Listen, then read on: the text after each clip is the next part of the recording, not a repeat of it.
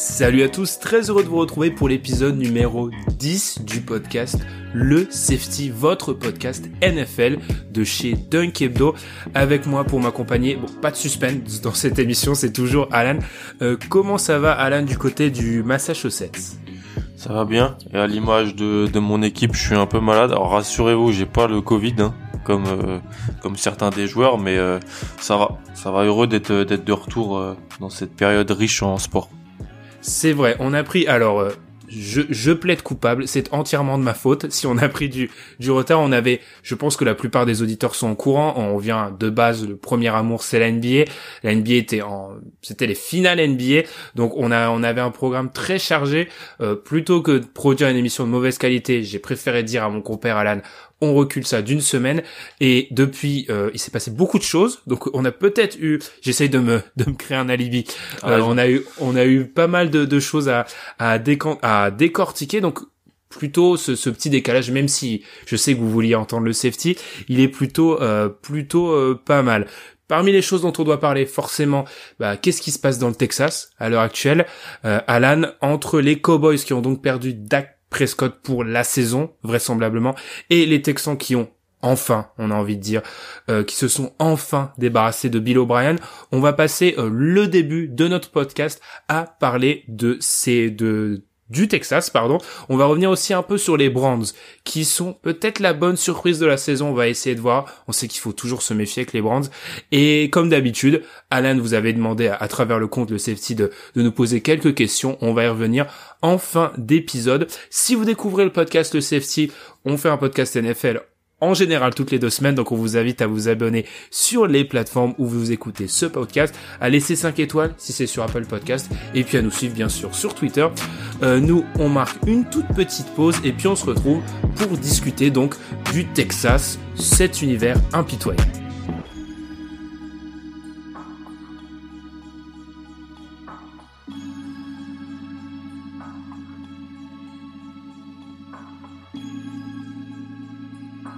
Donc c'est moi qui vais qui vais prendre un petit peu le la trame en main. Ben, on en a parlé un peu tous les deux. Je suis prêt. Euh, c'est ça.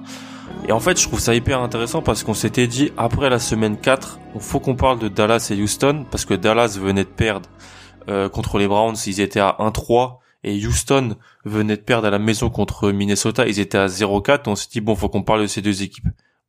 Résultat, il s'est passé une semaine en plus Dallas a gagné mais a perdu Dak Prescott. Houston a gagné en virant Bill O'Brien dans contre les Jaguars qui, après la première euh, victoire de la semaine, je pense, reviennent dans le rang, comme on en a pu en parler. Donc c'est intéressant parce que on doit toujours parler de ces deux équipes-là.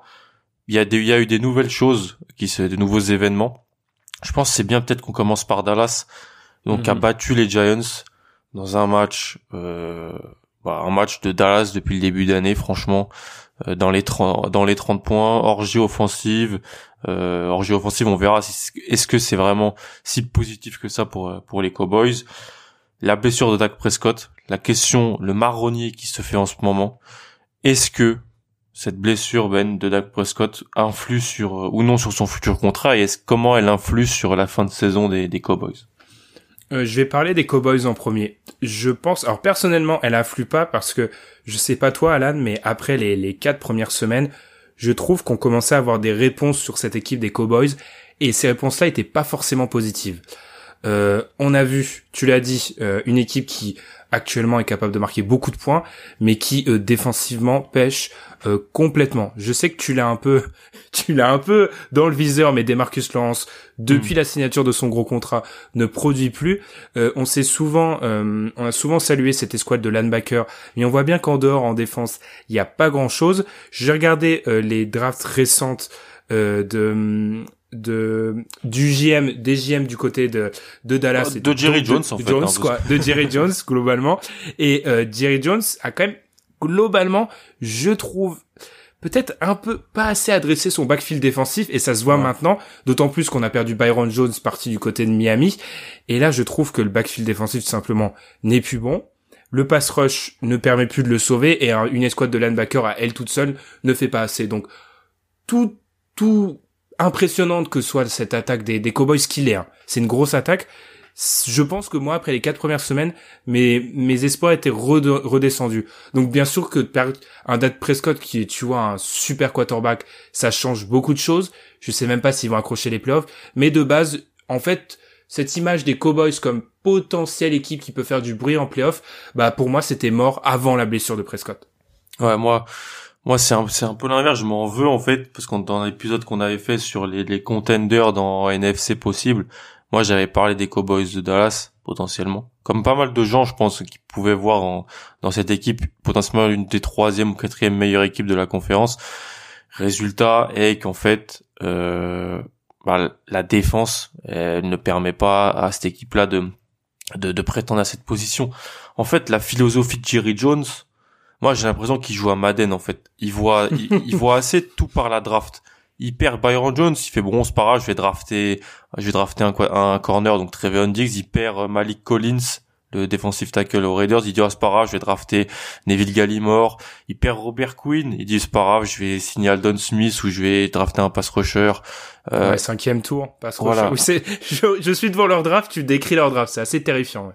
Tu vois, donc en, en gros, il, il doit tout défoncer à la draft s'il veut se permettre de survivre, ou alors avoir peu de blessures. Et sur la saison actuelle, bah il y a aucun des deux parce que bon, ils ont des super corps de linebacker, mais Van Der Esch, il est blessé. Lee, il est blessé, mais il est tout le temps blessé en fait. Sean Lee depuis quelques années, donc voilà. Awuzie, le corner est blessé. Ça devait être le meilleur corner euh, qui restait avec le départ de Byron Jones. Byron Jones qui montre qui montre encore que c'est pas parce que t'interceptes pas un camion de ballon que t'es pas un bon corner. Je pense que mhm. c'est un truc assez notable. Euh, et il est, je pense qu'il fait des, il fait des belles choses avec Miami quand il est sur le terrain. Donc c'est, là, on se retrouve avec un backfield défensif, comme tu l'as dit, où les deux starters au poste de safety, c'est Xavier Woods, pas le catcher, et euh, Darian, et Darian Thompson.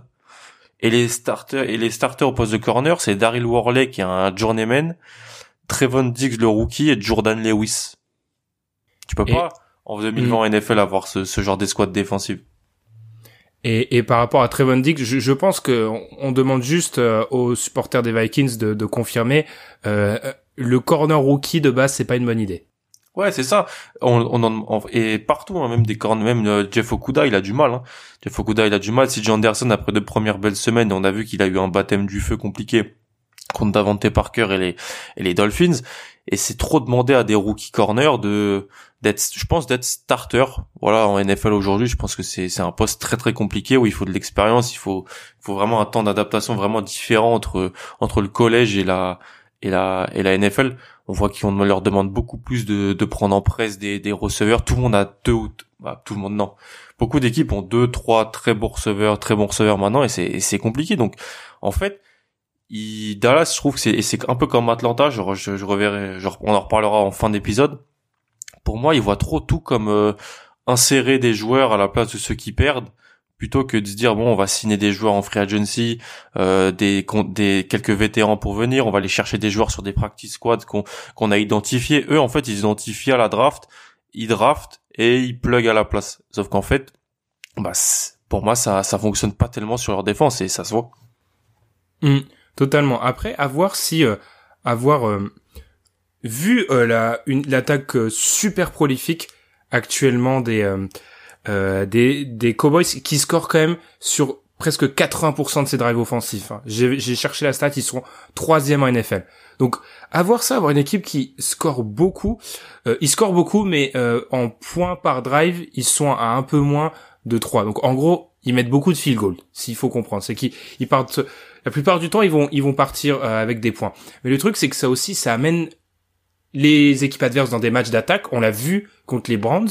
Et le problème, c'est que ça, ça met d'autant plus de pression sur ton backfield défensif, en fait. Parce que plus de passes, moins de courses. Même si leur défense euh, contre la course, globalement, leur défense est à la rue. Enfin, la défense des, des Cowboys en a laissé combien? Ils en ont laissé 300 peut-être aux Browns. Hmm. J'ai plus la stat. Ouais, hein. plus de Mais 300. Euh, de yards euh, au sol, c'était vraiment, c'était vraiment une, une catastrophe. Donc, je suis assez d'accord avec toi.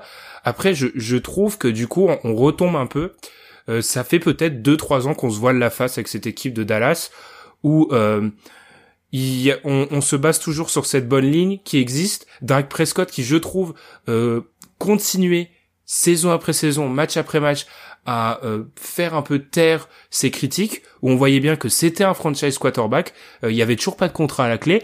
Et pour répondre à ta deuxième question, euh, alors certains ont clamé sur Twitter direct, ah c'était le dernier match de Dak avec les Cowboys. Ça on sait pas. On va déjà espérer une chose, c'est qu'il revienne de sa blessure, parce qu'elle est assez grave. Mais là, ça pose surtout un gros problème pour Dallas. J'ai envie de dire que dans leur malheur, ils avaient un bon backup. C'est ça qui est important. Et une division pas bonne si on veut parler court affreuse. voilà court-termiste c'est-à-dire que les Rams de Los Angeles ont joué les quatre équipes de la euh, NFC East. Ils seraient en tête aujourd'hui. Ils ont plus de ils ont autant de victoires que toute la conférence euh, en a. Stat euh, extrêmement drôle je trouve. Tu l'as dit il y a en plus la ligne la ligne elle est plus qu'elle était parce qu'il y a des blessures et il y a des joueurs qui vieillissent Tyron Smith, il est sur euh, l'hier. Lael Collins aussi. Joe Looney aussi, trois starters en moins. C'est-à-dire qu'on se retrouve à, à, faire starter deux rookies. On change Zach Martin de position. Enfin, c'est un patchwork, la ligne, offensive, la ligne, euh, la ligne offensive. Après, moi, la question que je me posais sur la sur l'attaque, je dis pas que c'est qu'elle est surcotée. Je pense que les no les chiffres sont surgonflés par contre. Parce qu'en fait, ils sont à moins 20 tout le temps en fait. Ils sont à moins 20 contre les ah. Browns ils sont à moins 20 mm. contre les euh, contre les Falcons. Ils sont dans un gros gros match d'attaque contre Seattle. Et contre les Giants, bon, c'est un peu plus serré. ils reviennent dedans aussi parce qu'il y a des turnovers du côté des Giants. Mais en fait, ils jouent pas ce que ce que des coachs appellent du bon du football complémentaire. Pardon pour la la traduction. Bon, en fait, je vois une attaque voilà qui partit en première mi-temps et qui qui est à qui est à moins 20 et qui commence à partir sur de la passe en deuxième mi-temps et qui, revient grâce à ça. Donc les chiffres, je pense, sont peut-être un peu surgonflés. Je comprends ce que j'avais un peu de mal à, à voir où t'allais me où t'allais m'amener et je comprends peut-être ce que tu veux dire euh, avec la suite. C'est vrai que on a l'impression et c'est c'est ça peut-être un changement qui est majeur dans cette équipe, c'est que de base euh, l'année où notamment ils sont premiers euh, de la conférence la conférence nationale, euh, c'était aussi en s'appuyant sur le sol et Zeke Elliott. Et c'est vrai qu'on a... Ouais. ouais, 2016. Et d'ailleurs, tu, tu, 2016, on est en 2020. Enfin, ça, ça date un peu. Après, je trouve le, je trouve peut-être au constat un peu dur parce que globalement, ils prennent pas de roost. Enfin, depuis le début de la saison. Alors, on peut considérer, euh, sans prendre 49 à la maison par les Brands, on peut considérer que c'est pratiquement une roost. Mais autrement, même s'ils font souvent le match de derrière, ils reviennent globalement toujours à une possession, que ça soit pour perdre ou pour gagner. Hmm. Donc, c'est sûr que il y a un retard à l'allumage et euh, moi j'ai tendance à dire que quand il y a un retard à l'allumage, faut peut-être regarder du côté du coaching staff parce hmm. que euh, tes premiers jeux sont scriptés, euh, tout est scripté au début. Si tu te fais tordre et que alors c'est le paradoxe, c'est qu'il faut aussi donner du crédit du coaching staff pour s'adapter ensuite. Mais si tu n'arrives pas à préparer ton équipe sur le début, ça peut poser problème. Après, tu l'as très bien dit, il y a beaucoup de rookies dans cette équipe. Donc ça peut être lié à ça aussi, l'incapacité à rentrer dans les matchs. Et puis dernière chose, Alan, je trouve que ils ont joué des bonnes attaques quand même depuis le début. Hmm. Ils jouent des bonnes attaques. Hmm. Seattle, c'est une très bonne attaque. Ils ont joué les Rams dans un match où ils n'ont pas été ridicules le premier match de la saison. Les Rams sont, à, 4-1 et auraient pu être à 5-0. Euh, ils ont joué Atlanta qui, bon, on en reparlera, reste une attaque dangereuse dans un, dans un bon jour. Les Browns... Pendant, trois quarts temps, en fait, ouais, ils sont dangereux. Ouais, c'est ça, ouais, exactement.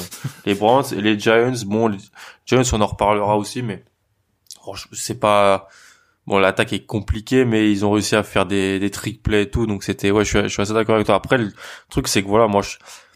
est-ce qu'ils peuvent jouer avec euh, moi est-ce qu'ils est-ce qu'ils peuvent voilà prendre le, le lead et, et me et un peu ralentir le jeu être moins explosif peut-être par moment et et garder la balle parce que leur leur défense ah. moins, moins elle est sur le terrain mieux c'est. Ah donc tu veux plus de jeux de course? Non peut-être pas parce que parce que le jeu au sol oui c'est je veux peut-être je veux que la défense soit moins sur le terrain, tout simplement. Hmm. Je vois, je vois ce que tu veux dire, parce que plus elle est sur le terrain, euh, plus il y a de, il y a de problèmes. C'est sûr. Mais le problème, c'est que je trouve que dans ces drafts, Jerry Jones, ça, ça penche quand même gros, globalement beaucoup vers la passe. Ah bah tu drafts CD Lamb premier tour alors que t'as déjà des, des gros receveurs.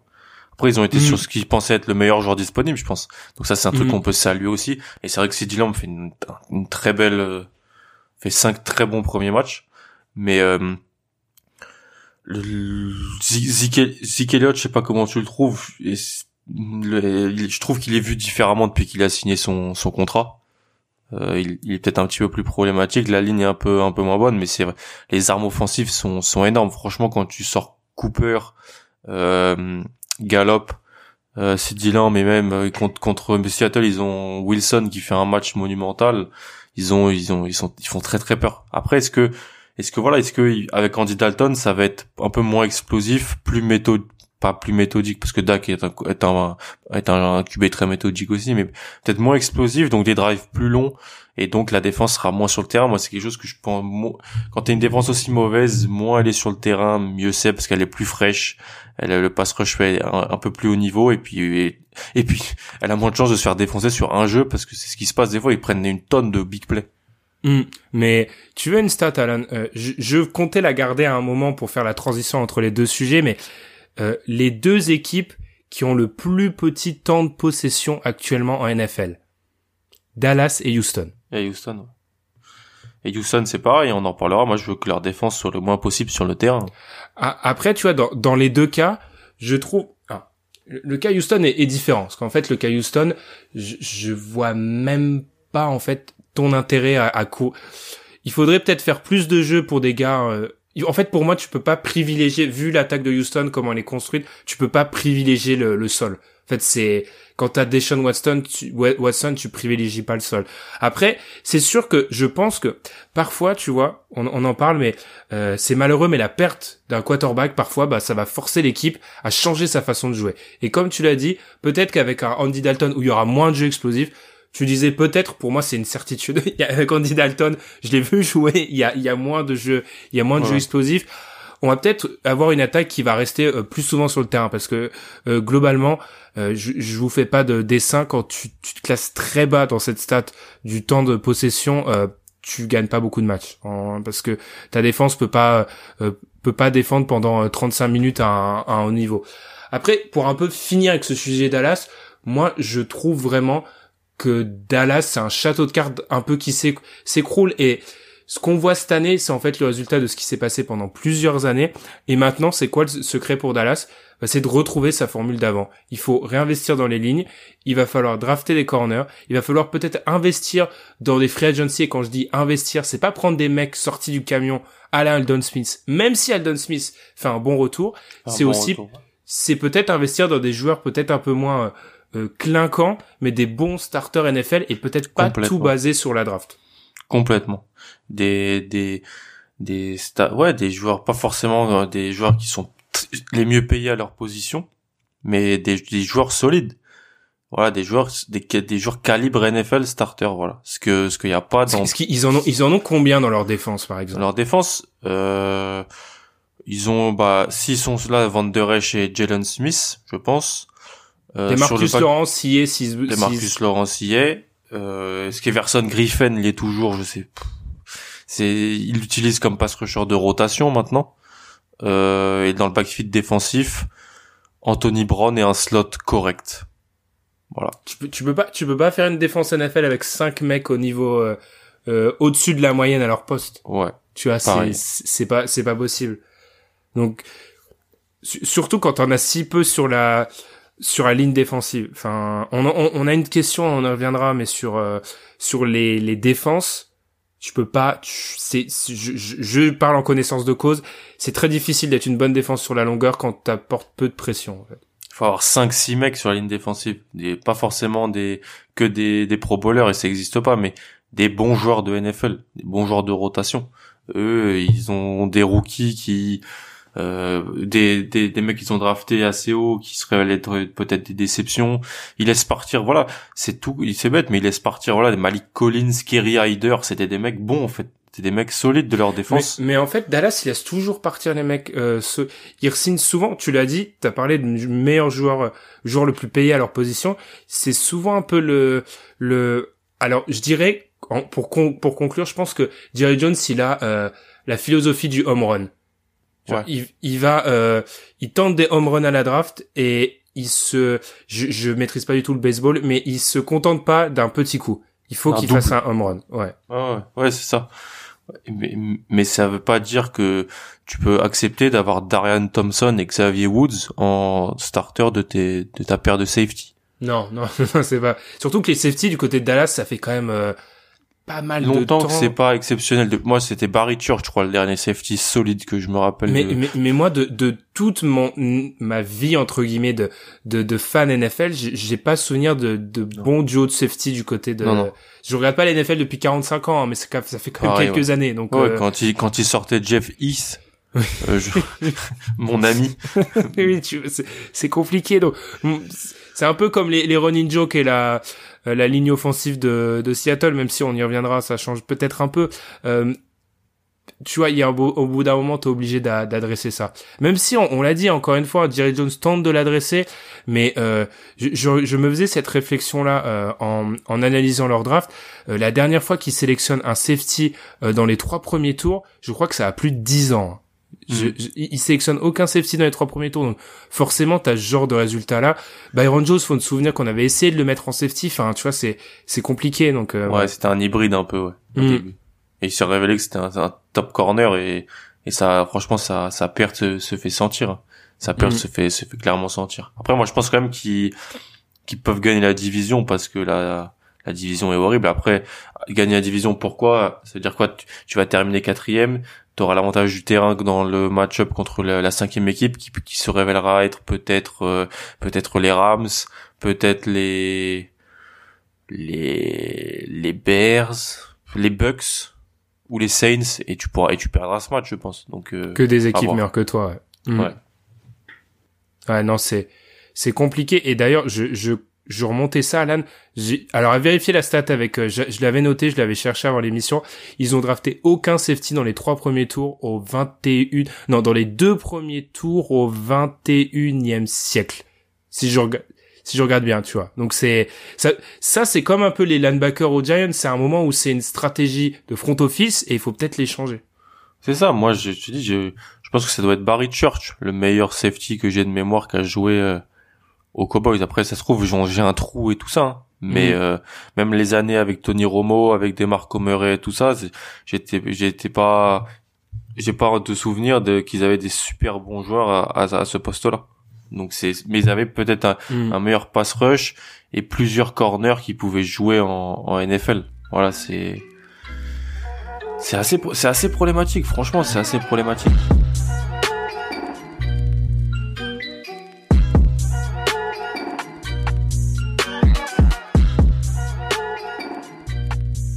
Bill O'Brien, Bill O'Brien s'est fait s'est fait virer Ben. Enfin. Oui, c'est quelque chose que tu attendais. On fait la transition entre Dallas et Houston. Bill O'Brien. Est-ce que Bill O'Brien qui monte encore une fois que bah, la double casquette euh, coach GM, que ce soit en NBA ou en NFL d'ailleurs, hein, Dans est assez est assez compliqué à gérer. Euh, bah, quand tu t'appelles pas Bill Belichick en fait. Euh, voilà. Donc euh, il part avec un record de 52 victoires, 48 défaites, 4 titres de division en 6 ans. Euh, il été monté à draft pour chercher son franchise QB de John Watson, ils l'ont.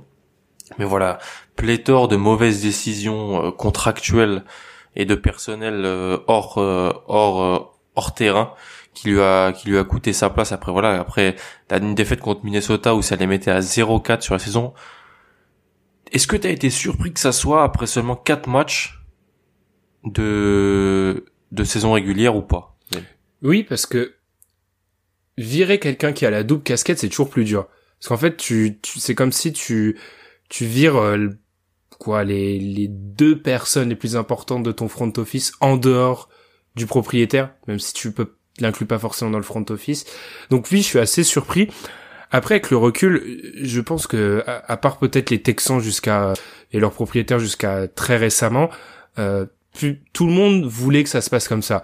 Euh, le problème, on aura le temps d'y revenir, c'est que Bill O'Brien a eu le temps de faire euh, assez de dégâts. Ouais. Mais surpris, ouais, quand même surpris du timing parce que euh, j- moi je me disais qu'ils allaient partir jusqu'à la jusqu'au moins la, la fin de cette saison parce que le le quand tu vires quelqu'un encore une fois parce que c'est vraiment très important de parler de cette double casquette, tu te dis toujours c'est laquelle des deux casquettes qui est virée parce que concrètement quand tu donnes les deux casquettes à quelqu'un, même si c'était un coach de base, tu peux pas le rétrograder euh, et lui retirer la casquette de GM, le remettre coach. C'est pas possible.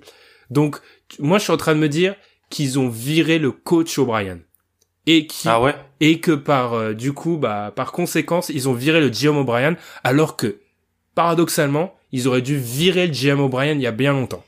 Complètement. Ils ont viré le coach O'Brien qui démarre 0-4, Hmm. alors que ils doivent virer, alors que le coach O'Brien pour moi est un coach solide NFL. Voilà, je pense que je, je suis peut-être euh, dans une minorité à non penser non ça, je mais d'accord avec ça. Ouais. je, je suis peut-être dans une minorité, mais je pense que c'est un solide coach NFL. Par contre, le, le décisionnaire des opérations foot, euh, Bill O'Brien, à part monter à la draft pour chercher Deshaun Watson, je vois auc- Il a très très très très peu de bonnes décisions. Et j'ai un peu récapitulé, si tu veux, toutes les décisions. ça va être grandiose. On peut en parler si tu veux, hein. mais on peut commencer déjà avec quelque chose qui les, met- qui les a vraiment mis dans la dans la mouise pour les drafts 2017-2018, c'est le contrat de Brock Osweiler. Et oui, parce qu'après, pour t'en débarrasser, ils l'ont filé à Cleveland en disant on vous donne Osweiler et, et son contrat, mais ils ont donné 4-5 pics en plus, 3-4 pics. Après, ils ont privilégié des joueurs plutôt que d'autres sur sur des échanges, c'est-à-dire que bah tu te sépares de Jadavion Clowney, alors que peut-être que tu aurais peut-être pu voir que c'était peut-être JJ Watt ou Whitney Mercellus qui était euh, sur euh, la partie plus délicate de leur carrière. Ton préféré, l'échange de DeAndre Hopkins pour euh, David Johnson et un Le second tour sponsor de du draft. podcast, DeAndre Hopkins. Ouais. Et un second tour de draft. Second tour de draft que tu pourrais investir pour aider un peu ton équipe que t'échanges contre Brandon Cooks. Ensuite, t'envoies la maison sur la Remy Tunsil, un peu avant, qui est un bon, qui a fait une bonne saison l'année passée. Je trouve sur les cinq premiers matchs qu'il est tout simplement pas bon, en fait. La Remy Tunsil, donc c'est un peu problématique. Et après, voilà, des, des, des, des choix diffi- difficiles. Je, je comprends pas pourquoi tu vas payer un mec comme Randall Cobb, par exemple. Pourquoi tu t'investis, au lieu de, de, chercher beaucoup, beaucoup de receveurs, tu, tu, tu, ne remplaces pas des, des, des, des éléments importants de ta défense qui partent année après année, comme Karim Jackson, comme DJ Reader.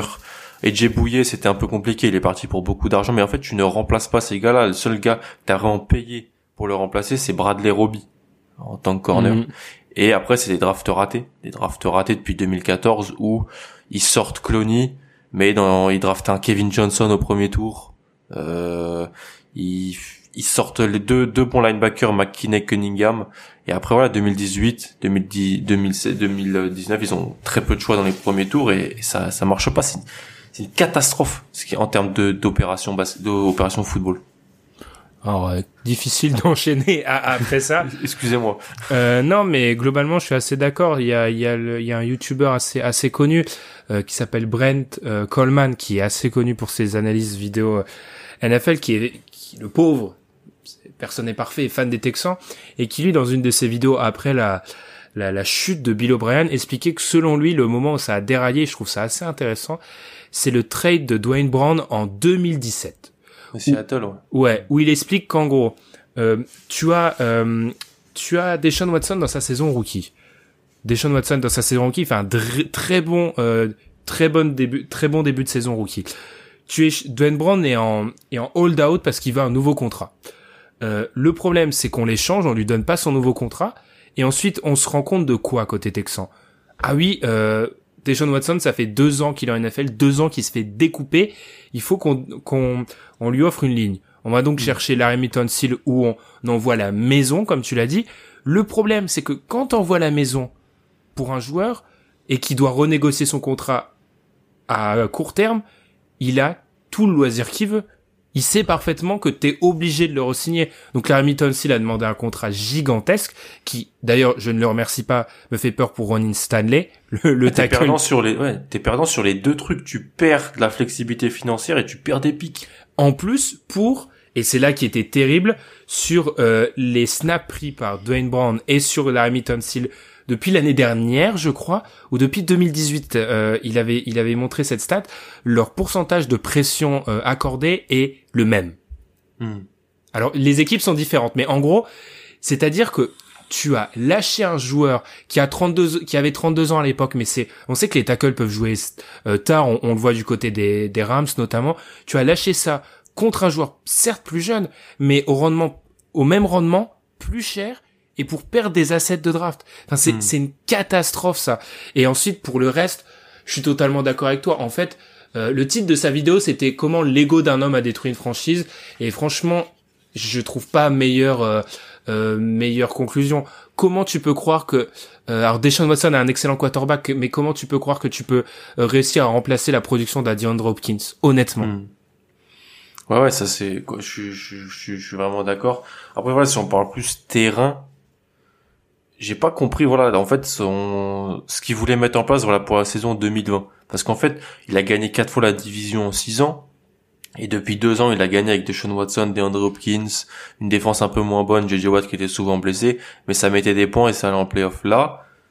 Il a voulu se faire une équipe de de quatre fois 100 mètres en fait en avec ses receveurs parce qu'en fait ta ligne bah t'as Fuller d'ailleurs qui est tout le temps blessé. Hein J'aime beaucoup Will Fuller, mais tout le temps blessé. Brandon Cooks, Kenny Stills et Randall Cobb. Donc je pense que la volonté c'était voilà aller sur du des gros jeux, du de la deep pass, quelque chose que Watson est assez bon pour. Franchement, il est très bon sur les, les longues passes. Mais avec en fait de ce que j'ai vu moi des, des cinq premiers matchs, peu de variance, euh, des schémas pas hyper recherchés j'étais vraiment super déçu en fait. Je me suis dit ah euh, franchement on va voir que des, des choses assez différentes, peut-être des, des passes écrans pour receveurs, euh, peut-être des des des end around, de, de mettre des, des joueurs en mouvement et en fait non c'est juste euh, j'ai l'impression on envoie des mecs loin et on attend de voir. Et je suis assez mhm. déçu en fait moi sur ça parce que le le le, le dessinateur de jeu Bill O'Brien offensivement moi il m'a il m'a jamais m'a jamais embêté il était au Patriots avant et ça s'était bien passé avec Watson Hopkins euh, tout ça, je trouve que ça se passait plutôt bien en fait. Après, il déjà, je pense que de base, c'est pas un dessinateur de jeu génial. Il est solide sans être génial. Et le problème, c'est d'où l'idée d'ego. Alors là, c'est, je pompe pas toute sa vidéo. Là, c'est une idée de moi. Je trouve qu'en fait, il se voit comme génial.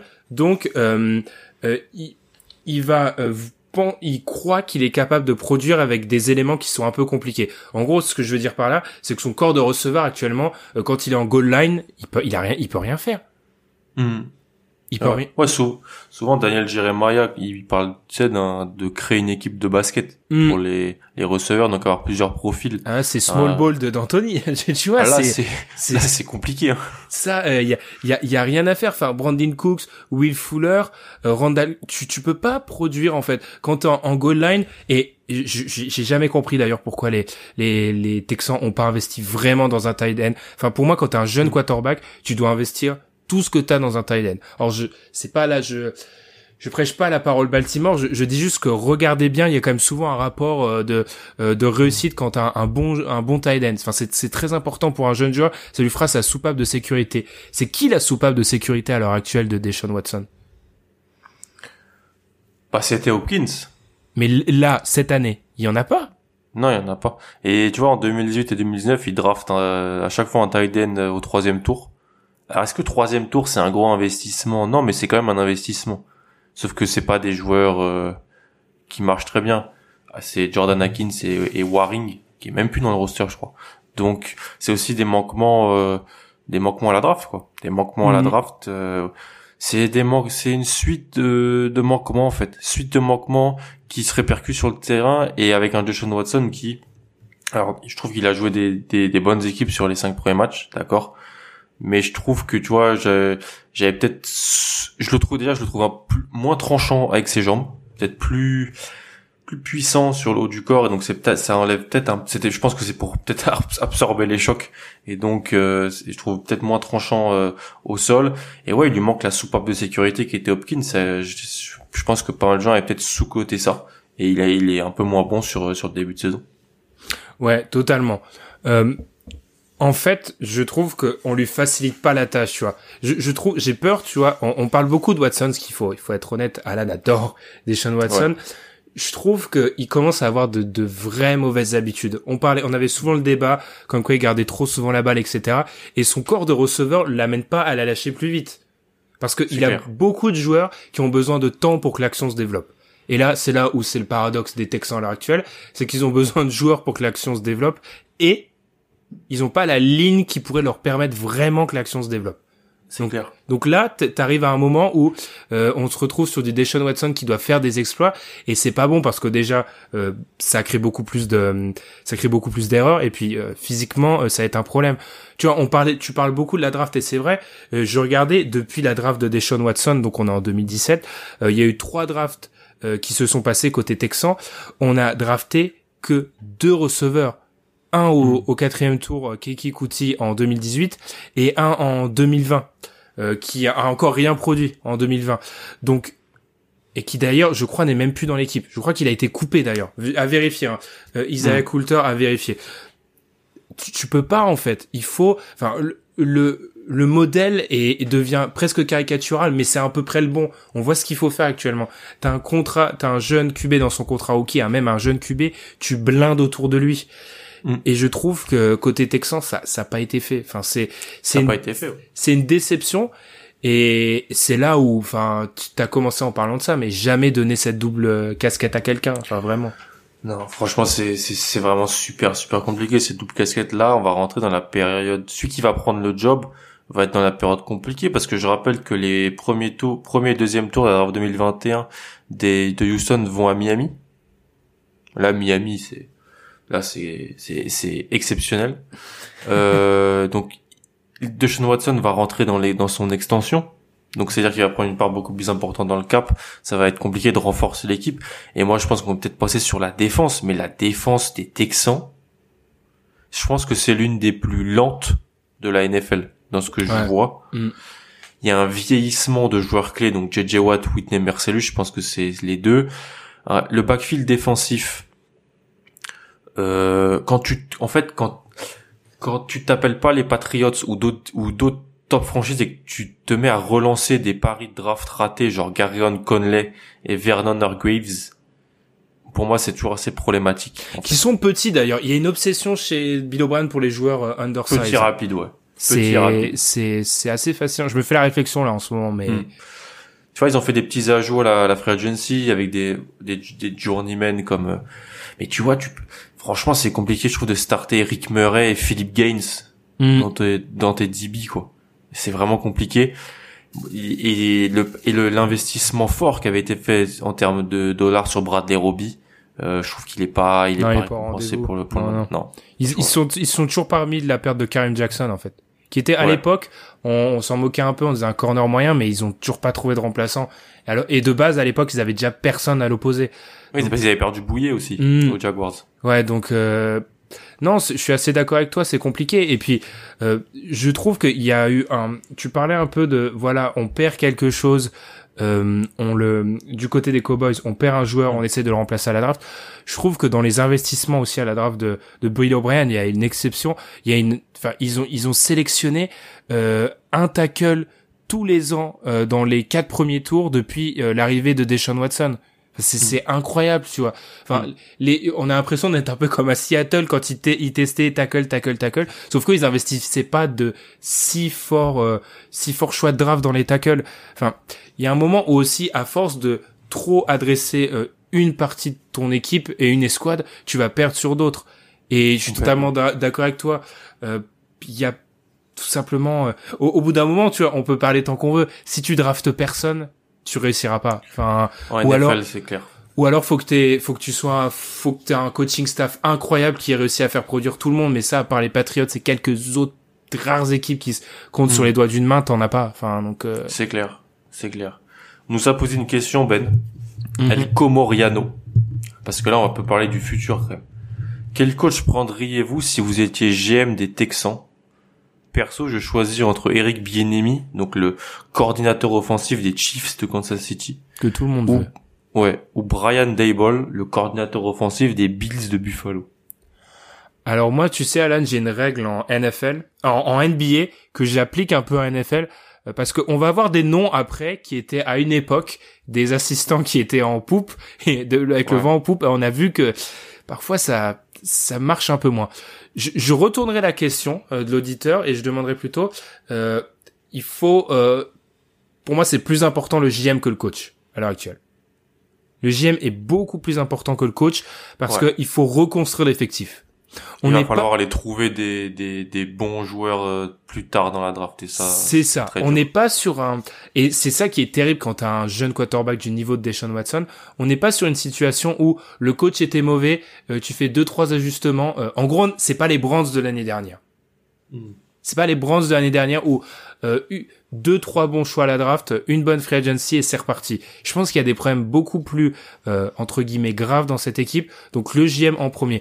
Après, si on doit parler de style de coach, euh, oui, je pense qu'il faut quelqu'un qui facilite la vie de, de Deshaun Watson tout simplement.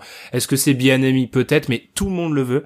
Donc je pense que il aura l'embarras du choix euh, à voir. Mais il faut quelqu'un, oui, qui facilite la vie de Deshaun Watson. Ouais, bien aimé bien aimé. En plus, il a la, la, la, pub pour lui de pas avoir été pris sur les jobs de 2019, euh, de 2020 pardon, où il aurait pu prétendre et on se dit bon, Joe Judge a été pris devant lui. Euh, il avait aussi candidaté pour le poste de head coach de sa fac Colorado qu'il a pas eu. Alors ça c'est certains pensent même qu'il s'est retiré parce qu'il sait qu'il va avoir quelque chose dans en NFL. Franchement, je pense que Eric Bieniemy sera head coach en 2021 en NFL, genre c'est sûr, c'est sûr.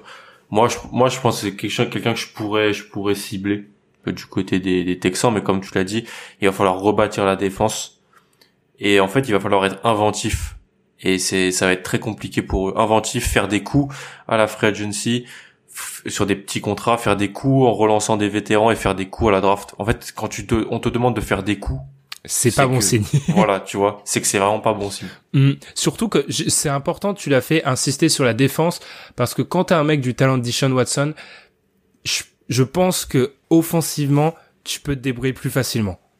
Offensivement, tu peux te débrouiller plus facilement parce que tu lui trouves la ligne, a pas besoin d'être élite, il faut lui trouver deux trois receveurs euh, compétents et tu peux avoir une attaque bonne. Là où mm. la défense, JJ Watt revient à un bon niveau, mais euh, il, il, vieillit. Euh, derrière, il n'y a pas de talent vraiment élite. Donc là, ça va prendre du temps. Surtout qu'on voit dans cette saison un peu particulière, euh, il y a très peu de bonnes défenses en fait cette année. Hein. Il y a, il y a, il y a très peu, il y a, il y a très très peu. Tout le monde galère à défendre.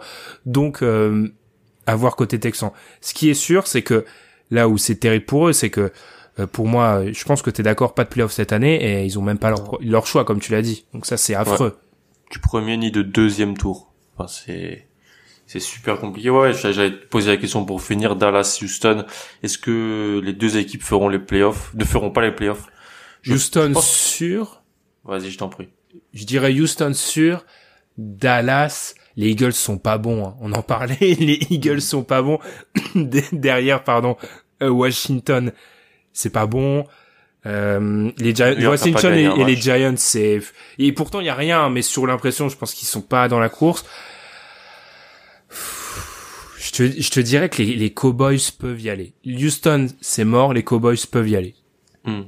Ouais, pareil. Je pense que Dallas peut y aller sur un sur une fin de saison euh, au couteau tiré un 8-8 ou 7-9 des familles euh, et se qualifier en playoff. Houston, je, je pense, qu'ils peuvent aller jusqu'à 8-8, 7-9.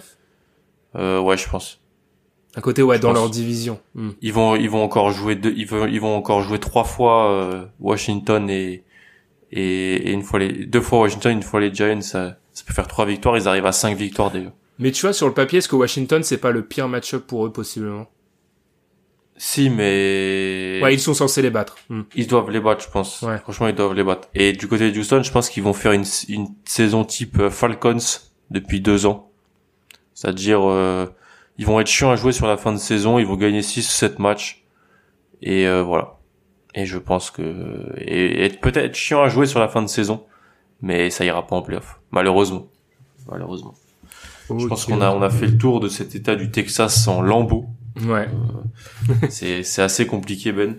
On va se retrouver mm. après la, la, après l'interlude musical. J'adore, j'adore dire ce mot maintenant. Interlude, tu le dis dans toutes les émissions. Interlude. Exactement pour répondre aux questions des auditeurs.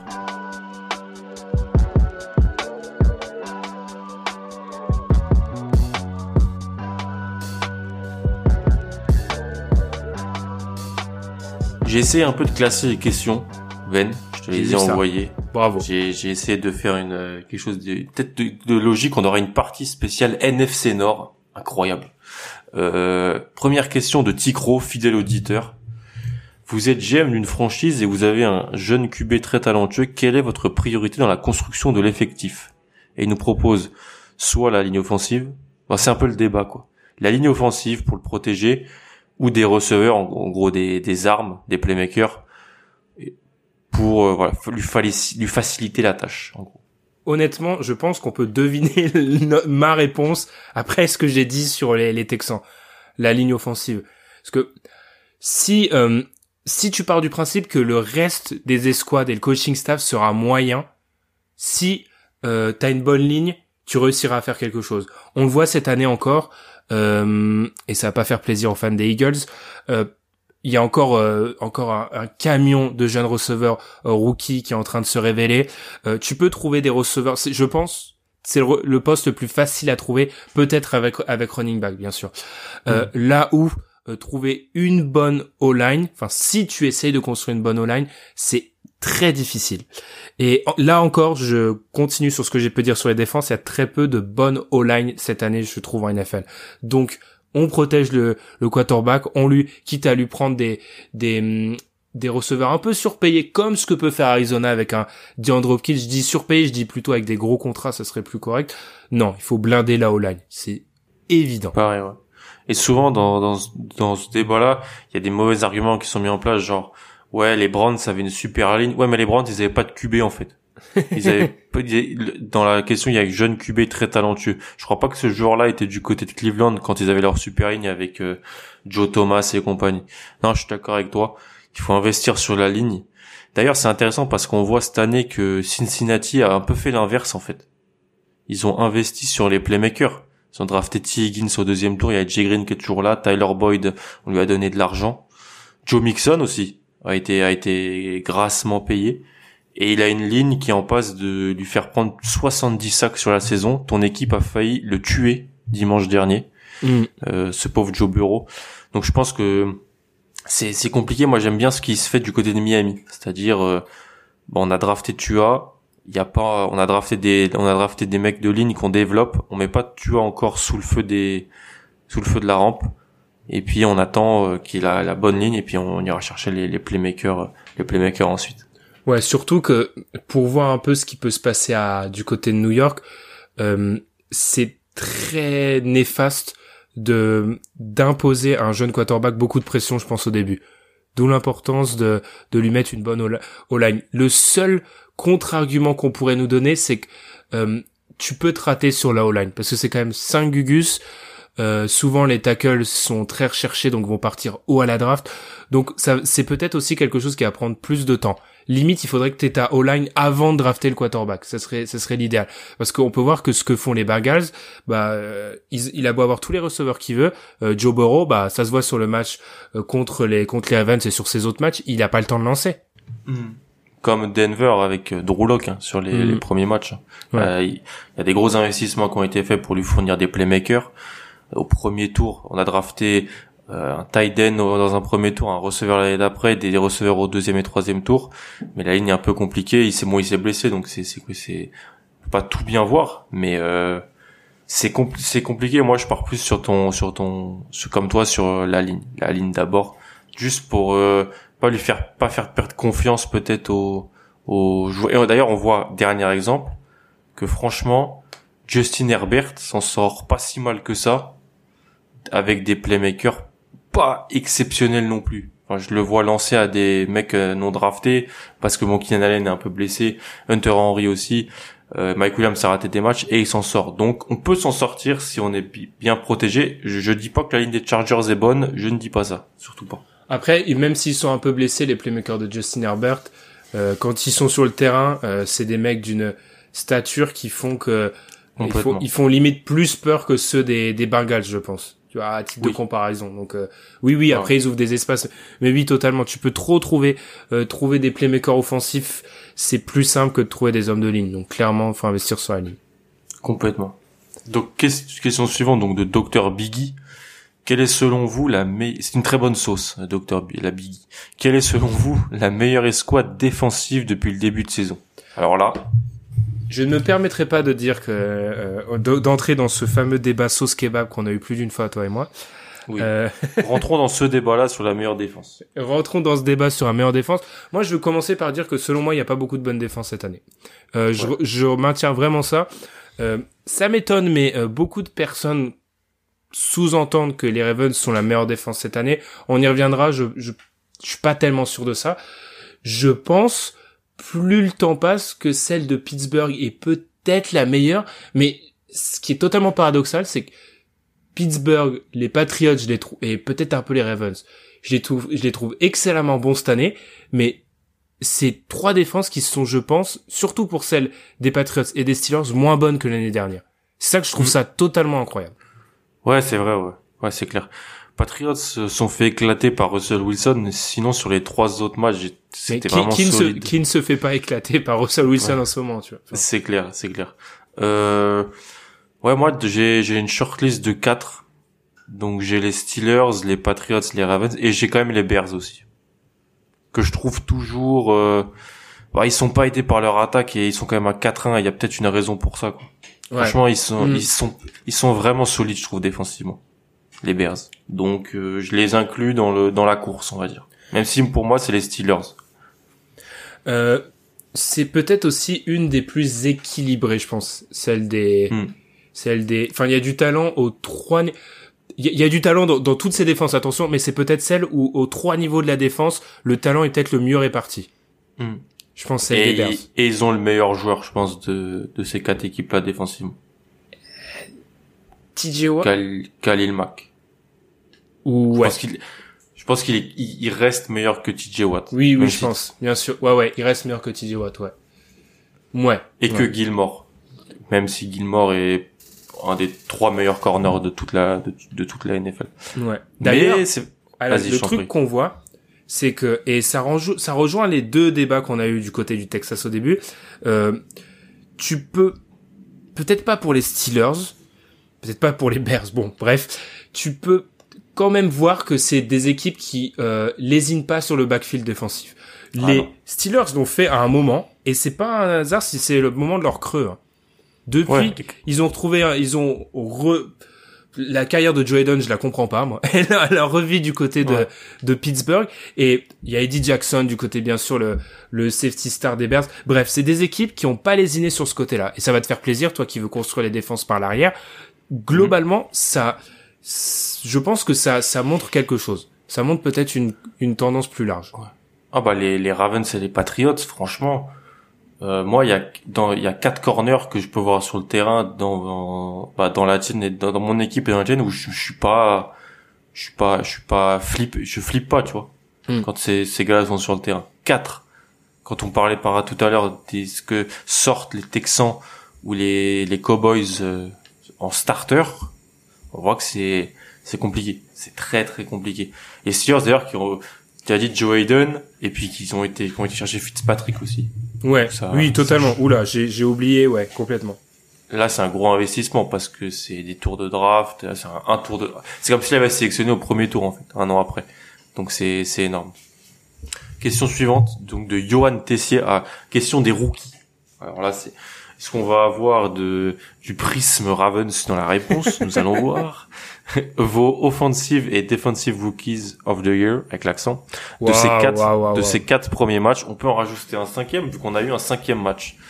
Alors. C'est vrai. Je, m'excuse encore une fois. je, je, pas de souci. Je commence en attaque. En attaque, j'ai Joe Bureau, mon classique. Hein. Mais si on va faire un petit peu moins classique, j'ai un duel entre donc Chase Claypool que tu vas bientôt voir, je pense. Ouais, je, je suis pas, j'ai pas hâte, tu vois. Ouais. Justin Jefferson, donc le receveur, l'ancien receveur de Joe Burrow, donc qui a pris la place de Diggs aux Vikings. Et je suis obligé de le mettre. Michael Onwenu, un garde, c'est toujours classe. un garde rookie le, le, nouveau garde titulaire des Patriots parce que il est juste trop fort. Il passe son temps à mettre des pancakes à tout le monde. Voilà. Hmm. Alors moi, je te l'ai dit, on en parlait un peu en off. Euh, j'ai du mal en fait de de le pas le donner à Joe Burrow parce qu'en fait, nos, euh, la question c'était nos euh, rookies offensifs de l'année et tout. Mais moi, j'ai toujours un peu du mal quand on nous demande à pas me mettre dans la à la tête d'un à la place d'un votant, tu vois. Et hmm. globalement, je trouve quand même que c'est un, un c'est un, un trophée qui donne l'avantage au rookie quarterback. C'est pour ça. Alors peut-être parce que la question date d'une semaine, mais il y a un nom que je suis étonné de pas, je suis étonné de pas avoir vu moi. Justin. Justin Herbert, oui. Parce que c'est d'ailleurs le favori d'après les bookmakers aux États-Unis. C'est vrai. Donc, bah, il sort de, de, deux super matchs, franchement. Il sort de deux super matchs. Alors, est-ce qu'il va continuer sur la même mm. sur sur les sur le je pense pas, on va être honnête, c'est un peu peut-être les hauts et les bas de les montagnes russes d'une saison rookie, mais je pense qu'à l'instant, c'est le favori. Si je dois peut-être juger juste sur moi, Justin Jefferson parce que on avait peur au début, on s'est dit ah ouais mais quand même Stephen Diggs c'est une grosse perte et on voit que Stephen Diggs est un super receveur du côté des Bills, mais Justin Jefferson il fait un taf incroyable dans une équipe totalement moribond. On va y revenir. donc euh, donc je, dirais un QB et si c'est pas un QB euh, Justin Jefferson. Ok. Et en défense t'as qui? Euh, En défense je te l'ai dit avant le podcast. je suis honteux mais j'ai envie de mettre une petite piécette peut-être sur Patrick Quinn parce que euh, alors peut-être que je sais parce que je regarde trop les Ravens, mais il fait déjà. Euh, moi, j'avais très peur parce que mettre un, un middle linebacker rookie dans la défense des Ravens, ça sentait un petit peu la catastrophe annoncée. Schéma très compliqué. Alors, il est un peu parfois perdu sur certaines couvertures, ce qui est bizarre parce que c'était un peu, il était vendu sur ça, mais globalement, euh, il est partout. Euh, je trouve je trouve très intéressant contre le run. Euh, il a été, il a déjà récupéré, il fait quelques sacs. Il y en a deux, je crois. Il a récupéré quelques fumbles, tous provoqués par Marlon Humphrey, le meilleur corner NFL. Ça c'est, je, je, je, le glisse juste là. Euh, donc je pense que si tu vois, je, je fais mon homer, je, je le donne, je le donne à, à Patrick Quinn. Après, je pense que ça sera Chase Young. Ouais. Je suis pareil, j'ai une course à trois, Patrick Quinn, Chase Young et Antoine Winfield. Ça, est-ce que c'est pas quoi? Honnêtement, est-ce que c'est pas parce que t'adorais le mec pré-draft?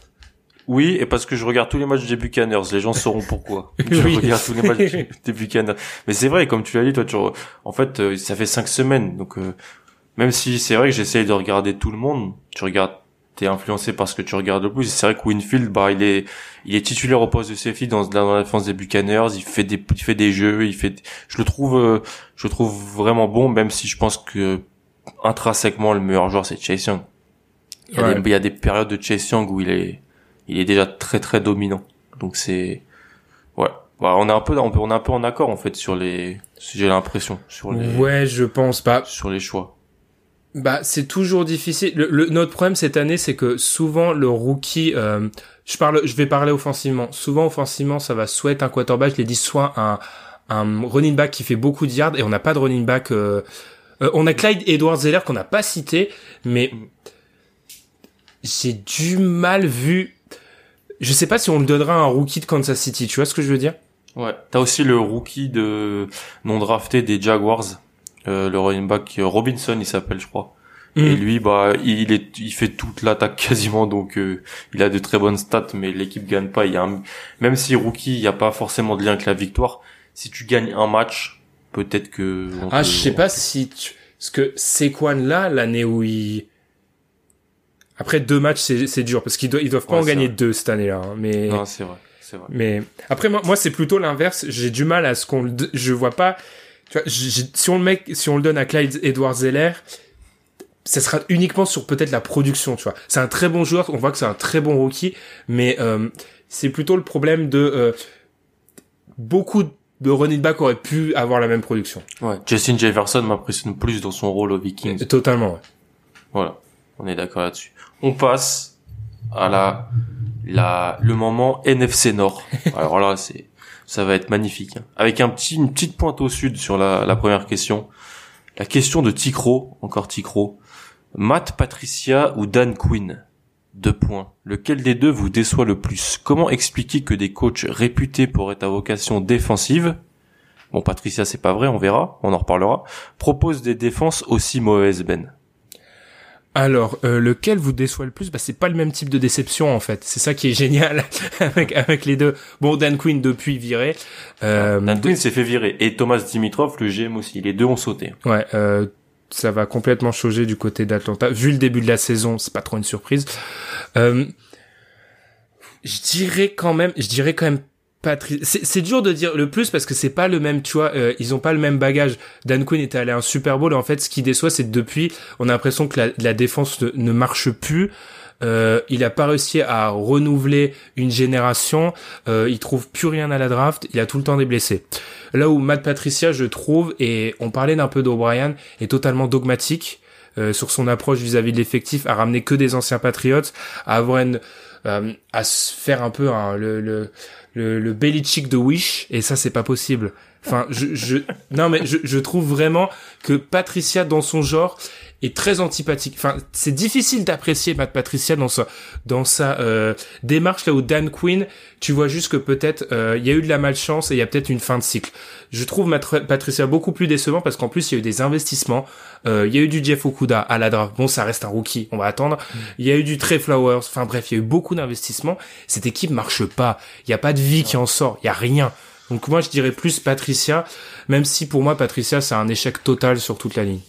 Non, j'ai l'impression d'avoir été, d'avoir pris un coup de couteau dans le dos pour avoir mentionné les Lions dans l'équipe qui pouvaient faire le saut de dernier à premier. Non mais Alan, ça je te dis, les Lions c'est le magic de la NFL. Tous les ans, ils sont censés faire un saut. C'est. Je, je, je sais, je sais plus. Euh, comme tu l'as dit, les investissements pour recréer une défense des Patriots 2.0 avec Danny Shelton, Jamie Collins qui se fait éjecter pour taper un arbitre.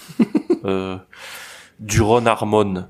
Euh, si Belichick lâche les joueurs au bout d'un moment, c'est peut-être que que voilà, des drafts pas exceptionnels comme tu l'as dit, et surtout réputé pour être à vocation défensive. Euh, Matt Patricia, franchement, dans, dans les fans de Boston, nous, moi, on l'aimait pas trop. Hein.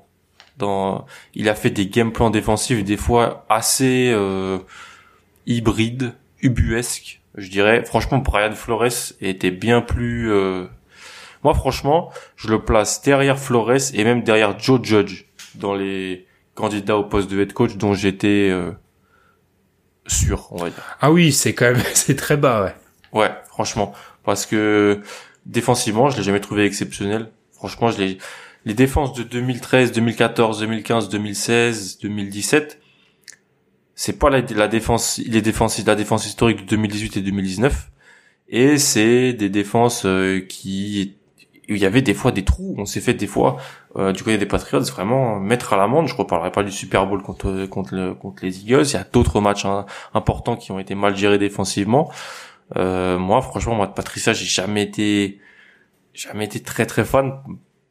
Et comme tu as dit, et en fait, quand tu arrives dans un dans un dans une équipe qui sort de bonnes saisons avec euh, Caldwell euh, et que tu tu tu fais tout péter, tu veux créer une nouvelle culture, euh, tu es peut-être même arrogant dans ta façon d'être en disant voilà, maintenant on va faire comme ça, on va faire la manière patriote et tout, bah tu ramènes des gars de chez toi dans ton dans ton effectif, c'est un c'est comment ne pas bien faire dans une dans une équipe j'ai l'impression ce qu'il a fait Patricia mhm. depuis qu'il est haut alors qu'il avait le QB il avait des armes offensives euh, quelques playmakers défensifs euh, voilà faut voir ce qu'a dit Darius Slay sur lui il y a quelques mois quoi c'est ah mais c'est mais mais il sous-performe c'est scandaleux hein. ouais, il sous-performe là là où Joe Judge euh, bah franchement son équipe elle est pas exceptionnelle Brian Flores je trouve qu'il surperforme par rapport à ce qu'il a lu, c'est la sous-performance. Il a eu un bon job, Matt Patricia. C'est ça en fait, c'est ça qui est scandaleux. Euh, que qu'il ait des, des, des résultats avec un effectif. Alors l'effectif des, alors c'est pas l'effectif des Chiefs, des Ravens, des Seahawks. Enfin c'est pas un effectif 5 étoiles celui des des Lions, mais euh, si tous les ans on les annonce peut-être mm. comme une surprise, c'est aussi parce que sur le papier il y a des joueurs bons et il n'arrive pas à surperformer. La culture, euh, on la demande toujours. Enfin, je vois pas où il y a une culture qui a été instaurée du côté des Lions. Donc en fait, c'est un échec sur euh, sur euh, du de A à Z et je pense clairement qu'il saute à la fin de la saison.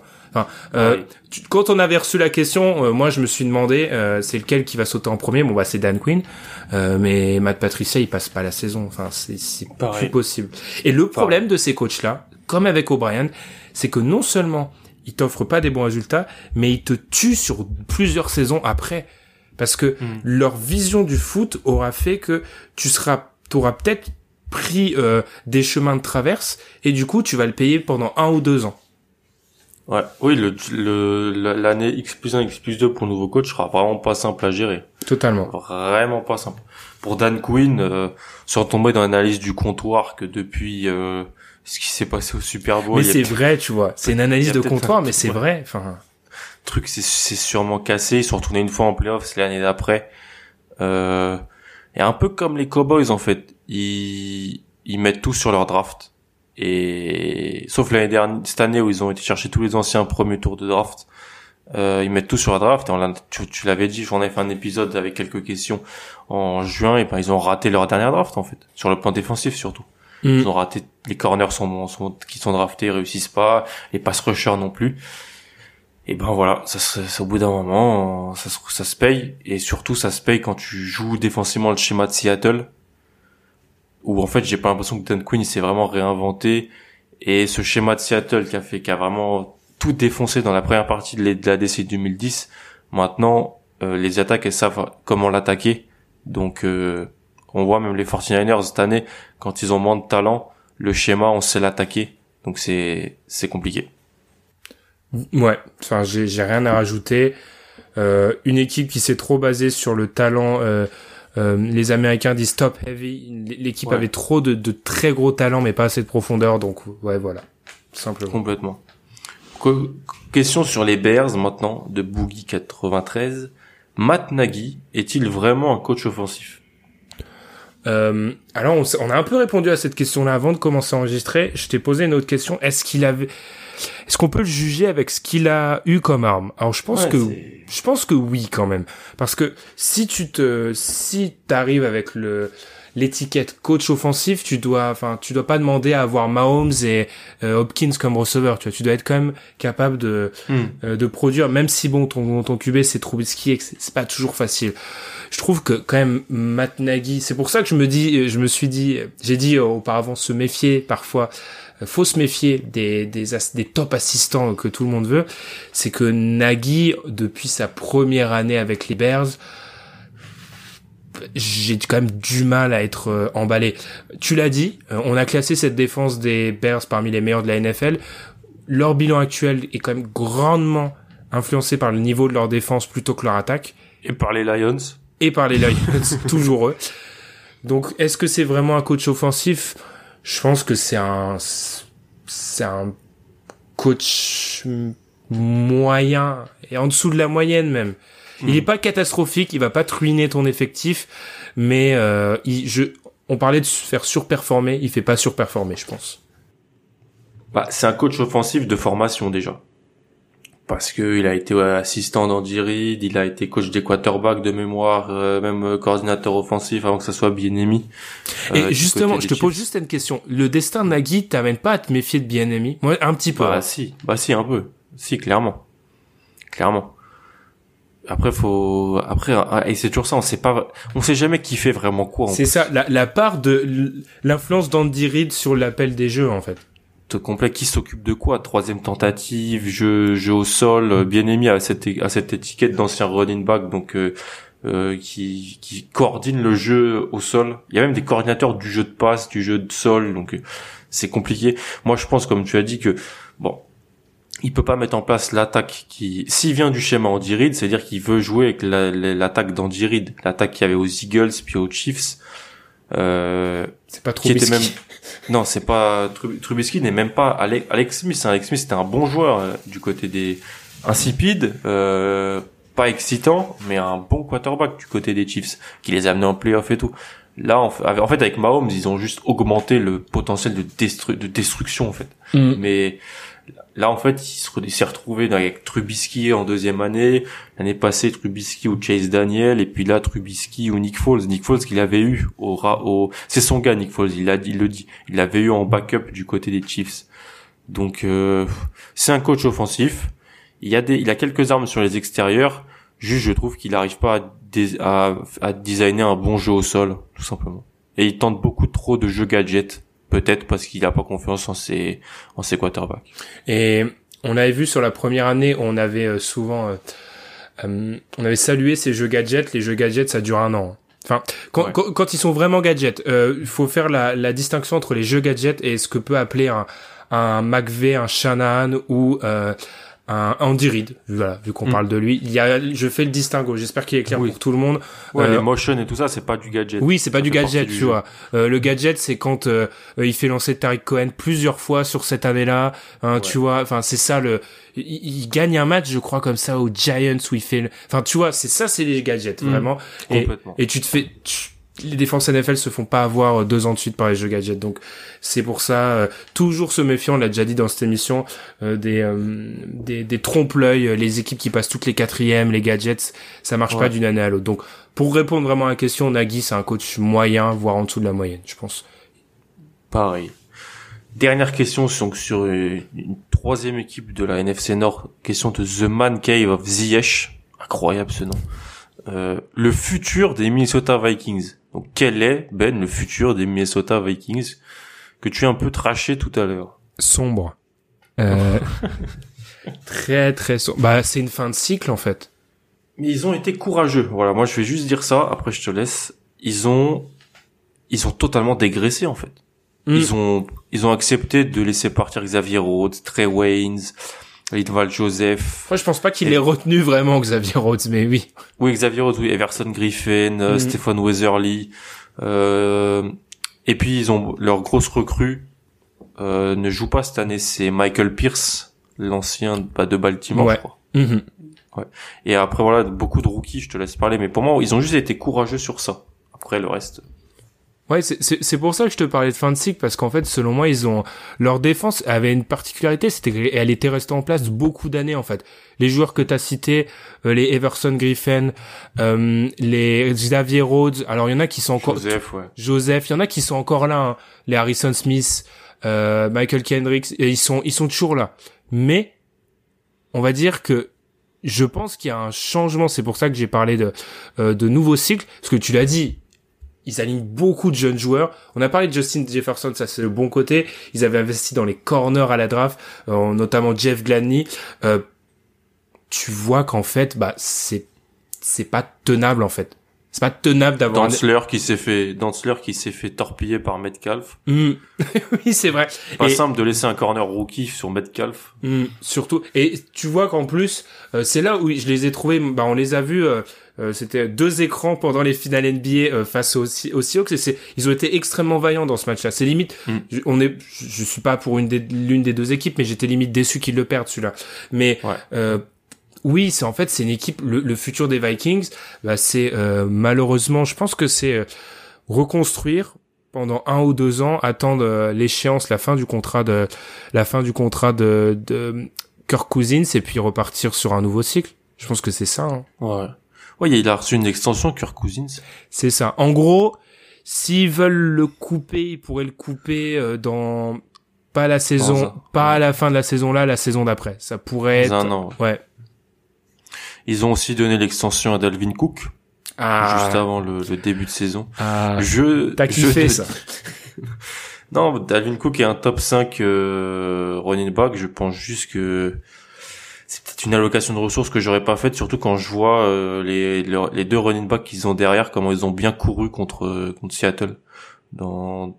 C'est, je pense que ça va être hyper intéressant. Il y a beaucoup de jeunes joueurs à des postes clés très vite, donc euh, ça va être intéressant de suivre leur draft. Ça va être intéressant de suivre euh, ce qu'ils font au poste de quarterback, parce que Zimmer, est-ce qu'il est là aussi pour rester longtemps? Je suis pas sûr.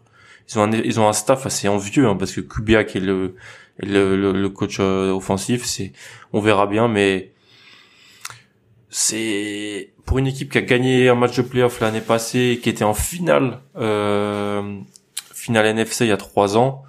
Bah, je pense que ils risquent, ils vont rater les playoffs et puis c'était toujours une, une base assez forte de la, de pas pas exceptionnelle, mais une solide équipe. Là, je pense qu'ils vont peut-être être moins bons en fait, tout simplement. Zimmer qui fait quand même partie des coachs, des 10 coachs qui sont là depuis le plus longtemps en NFL. hein. Zimmer est là depuis 2014. hein. Et euh, c'est pas un hasard quand on regarde les coachs qui sont là de, depuis, euh, en gros, cette période-là.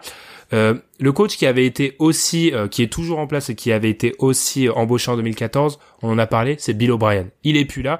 Le coach qui a été, qui avait été le plus ancien euh, recruté l'année d'après, c'est Dan Quinn. Plus là. Ouais. Et on a du Doug Peterson après. Enfin, en gros, on est un peu, je trouve, dans cette, dans ce groupe de coachs qui a réussi, qui a peut-être pas eu la bague, qui a eu des résultats suffisants, mais là on arrive au moment où il faut changer de cycle. Donc, euh, donc parce que tout après les coachs qui sont là depuis vraiment très longtemps, c'est les Belichick, les Payton, les Tomlin. Euh, ils ont les résultats et les les bagues, les Arbo, les Carroll, les Reed. Ils ont le bagage.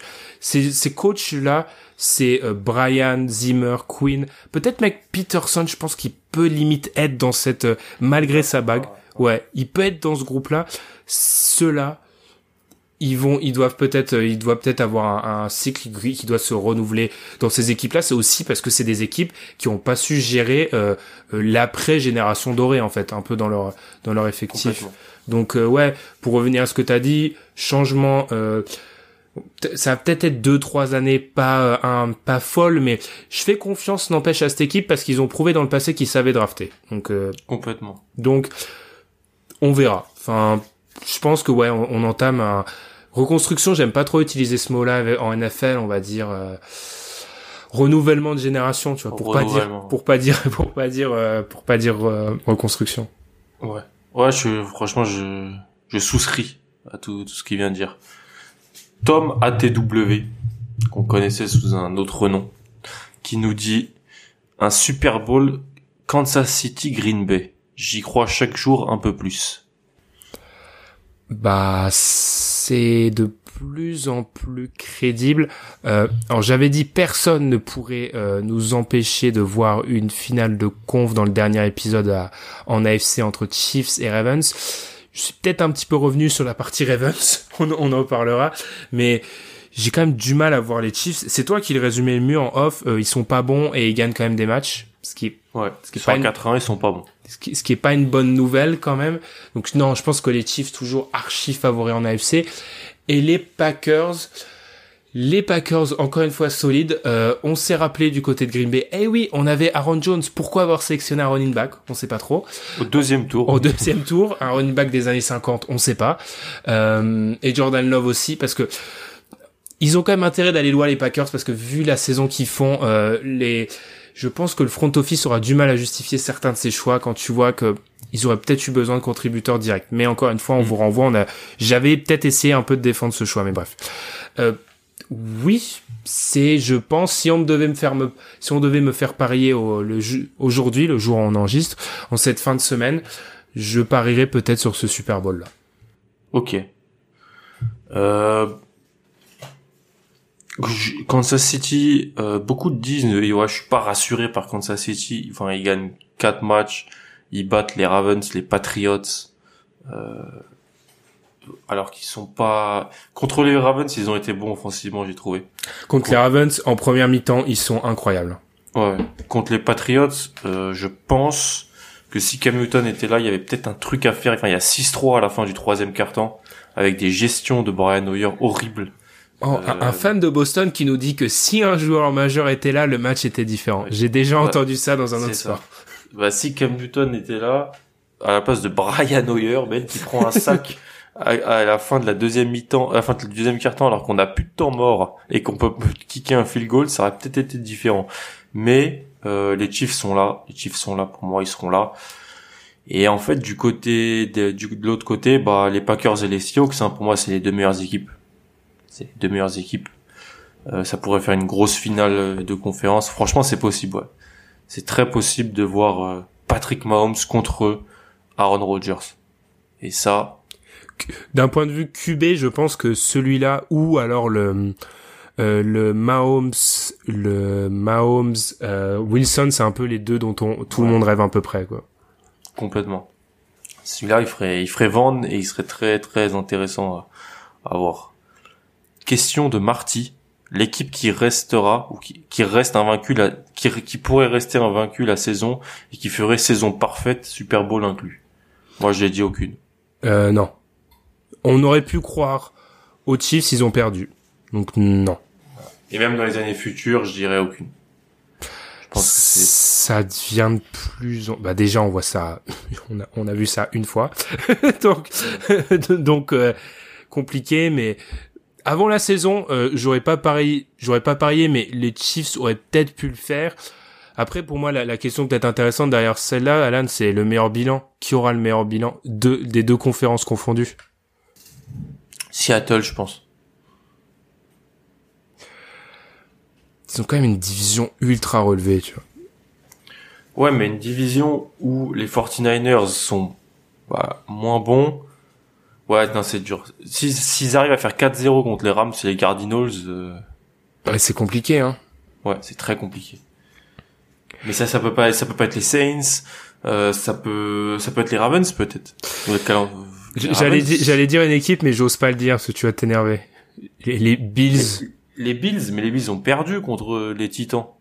Ouais, mais ils sont quand même euh, parce que honnêtement, euh, alors on enregistre des équipes invaincues, il y en a plus beaucoup. Hmm. Hein. Les équipes invaincues, il y a qui? Il y a Seattle, les Titans, les Steelers, les Packers et les Packers. Il y en a, quatre. Hein. Euh, Seattle, je pense peut le faire. Je vois pas les Titans avoir le. Enfin, déjà, faudrait qu'ils jouent les matchs. Ça serait quand même déjà plutôt plutôt pas mal. Les Steelers sont bons, mais euh, je pense que c'est une équipe qui va être extrêmement dangereuse en AFC et mais division compliquée. Division est compliquée euh, et je les vois pas, euh, ne serait-ce qu'avoir le meilleur bilan AFC. Donc, je pense les Bills pourraient le faire. Les Bills ont l'avantage de pas avoir gagné la. T'aimes bien parler des calendriers, ils ont pas gagné la division l'année dernière. C'est vrai, mais ils vont jouer les, ils vont jouer les Seahawks encore. Les Seahawks. Bon après, nous on les a déjà joués. C'est heureusement, je peux plus les revoir. mais euh... non non, ouais. Hein, tu penses que les Bills peuvent avoir le meilleur bilan en je, je, pour moi, ils sont dans les outsiders. Ok, ok, ok. Il faut, ils doivent être cités en fait. Moi, je dirais les Ravens personnellement. Euh, bah, l'avantage de l'AFC Nord, c'est pour ça qu'il faut pas non plus totalement exclure les, les Steelers, c'est qu'en fait ça croise, euh, ça croise la, NFC, cette année. Ah donc, euh, donc tu, peux gagner quatre matchs en fait, globalement. C'est ça. Donc ouais, à voir. Après, moi, je serais étonné s'il y a une équipe, à, ne serait-ce qu'à 14-2 cette année. Hein. À 14, ouais. Ouais, je pense qu'on on se dirige plus peut-être vers une... 12-13. Ouais. Beaucoup d'équipes en 12-4 ou 13-3. Ouais. Pareil. Et enfin, dernière question de Guillaume Cartier, pourquoi vous ne passez pas à la télé? Parce que j'ai pas le physique de l'emploi, mais Alan peut. Il l'a déjà fait sur euh, YouTube. Parce que on est, euh, on a des des, des, des, vies professionnelles et vies privées qui ne nous permettent pas de d'être encore dans le monde de la petite lucarne. Voilà, tout simplement. non, parce qu'on essaye de développer le podcasting. C'est ça, on développe le podcasting en France et autant sur de la NBA, parce que je sais que Guillaume en l'occurrence nous écoute sur de la NBA, sur de la NFL, j'ai beaucoup moins la prétention à être euh, à la télévision. déjà, déjà que sur le basket, j'ai souvent le syndrome de l'imposteur. Alors sur de la NFL, je peux vous dire que je l'ai fois 3000. Donc euh, on va attendre un peu. Mais merci parce que ça doit être un compliment caché quand même, donc euh, ça nous oui, fait ah, je pense même pas caché, je pense que c'est un vrai compliment. Donc merci beaucoup, ça nous fait hmm. très plaisir. Ça nous fait extrêmement plaisir. Mais on a déjà vu Alan sur YouTube, hein, donc euh, pour moi c'est un peu comme c'est la télé du 21e siècle. Donc euh... c'est vrai, c'est pas faux. C'est c'est le digital, comme dirait notre ami Adrien. on salue, ouais. du pote. Ben on a fini pour euh, pour cette semaine. On va se retrouver bah, dans deux semaines, je pense. Mm-hmm. On verra on verra ce qui se passe du côté de, de la NFL. Franchement, on avait peur qu'il n'y ait pas. Alors il y a tous les imbroglios là, je sais pas. Il y a encore eu des tests positifs du côté d'Atlanta. Ah, mais je, je, sais pas dans quel état on va être quand on va retrouver les gens dans deux semaines. Hein. Parce qu'il y a un moment où tu pourras plus décaler les matchs en jouant sur les. Les Chargers ont eu quatre matchs décalés alors qu'ils ont pas de cas de Covid. C'est pour les agencer les calendriers. C'est pour ça que beaucoup de voix s'élèvent aux États-Unis pour décaler le Super Bowl déjà. Enfin... Hmm. Et il y a l'idée de bulle aussi qui est sortie. L'idée de bulle pour les playoffs. Selon The Athletic. Ça va être, ça va être compliqué. Parce qu'on est en train de le voir dans tous les sports. Hein. La bulle semble être, on n'est pas médecin, hein, mais la bulle semble quand même être plus ou moins le seul moyen de... La solution. De la solution, quoi. Donc, euh... Ouais. C'est compliqué. On verra, on verra si tous les matchs sont joués déjà. On verra si c'est bizarre d'avoir des matchs le, le mardi, d'avoir euh, deux matchs le lundi. Euh, il n'y a pas de match le jeudi. c'est peut-être mieux hein, euh, cette semaine. Mais tu te rappelles quand on avait parlé de ça à l'intersaison, je t'avais parlé d'un espèce d'un médecin sur YouTube qui avait dit qu'il fallait de toute façon il fallait faire sauter le match du jeudi parce qu'il posait plus de problèmes que de raisons. Là il a sauté, il a sauté cette semaine. Donc euh, à voir, à voir, mais c'est bizarre. Au moment on a du foot, on a du foot et on peut on peut on peut en parler et on a des dimanches où on peut regarder du du foot US, c'est le, c'est le principal. Euh, bah on va se quitter Ben. Merci, Mm. merci beaucoup. Je te rends le présentation pour le prochain épisode, sachant que on est une- on est tous les deux extrêmement malades en ce moment. C'est vrai. On, tient, genre, les nuits sont courtes avec le, le basket, la NFL et tout, mais euh, on voulait faire cet épisode, on va essayer de le, voilà, le balancer avant le week-end. Et puis, euh, bah, bon, bon week-end NFL à tous, et on se retrouve très vite. Salut. Salut.